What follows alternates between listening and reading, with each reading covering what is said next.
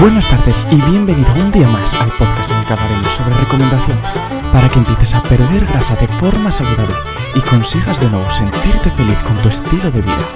Recuerda, al final de cada capítulo tendrás un nuevo consejo para que puedas aplicar inmediatamente. No te vayas y quédate con nosotros hasta el final.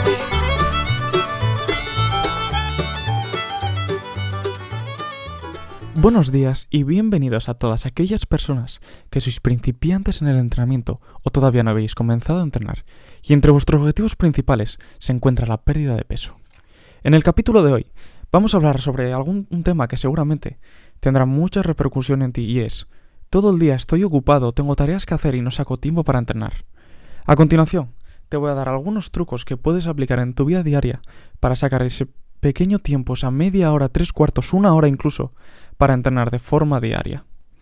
Como te dije, si eres principiante en el entrenamiento, si todavía no has comenzado a entrenar en estas primeras etapas, con sacar tan solo 3-4 horas semanales tienes más que de sobra. Así que no te obsesiones con sacar una hora diaria, con sacar 7-8 horas semanales, porque con la mitad tienes suficiente. Para ello, lo primero que quiero que hagas es un horario de lo que vas a hacer el día de mañana. Como verás, tienes muchos huecos libres, ya sea a la hora de la comida, ya sea a media tarde, ya sea por la mañana, depende de tu situación, de la hora a la que trabajes, de si tienes hijos o de tu ocupación diaria. Aún así, fíjate, entra en tu móvil, entra en tu red de Instagram y dime cuánto tiempo pasas al día metido en ella. Muchas veces nos quedamos atontados mirando las redes sociales y desaprovechamos 15 minutos, 20 minutos por la mañana, otros 15, 20 minutos por la tarde, que perfectamente podríamos unir y podríamos realizar nuestro entrenamiento en ese tiempo. Otra opción que veo es que puedas trabajar a turno partido. Por ejemplo, si trabajas por la mañana hasta las 2, por ejemplo, y si por la tarde vuelves a entrar a las 4.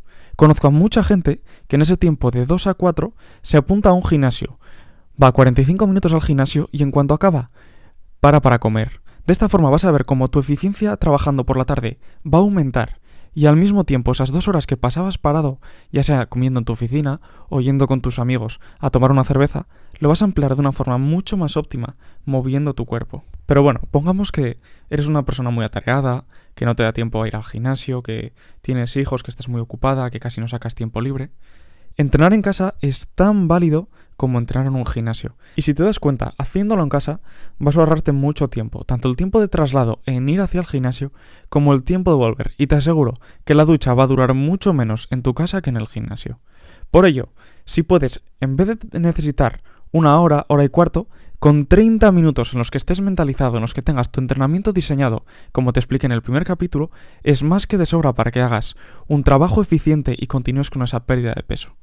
Si dispones de un poco más de tiempo libre, no pasa nada, puedes entrenar en tu gimnasio o al aire libre, ya sea yendo a un parque o en tu propia terraza, algún sitio que esté un poco más oxigenado y en el que te sientas mucho mejor entrenando. Por último, recuerda que los fines de semana siempre están ahí, y por mucho que pensemos que los domingos son sagrados y no hay que entrenar, Debes de darte cuenta que tienes 7 días a la semana y da igual que sea lunes, que sea domingo, que sea miércoles. Lo importante es llegar a esas 3-4 horas semanales para completar tu entrenamiento.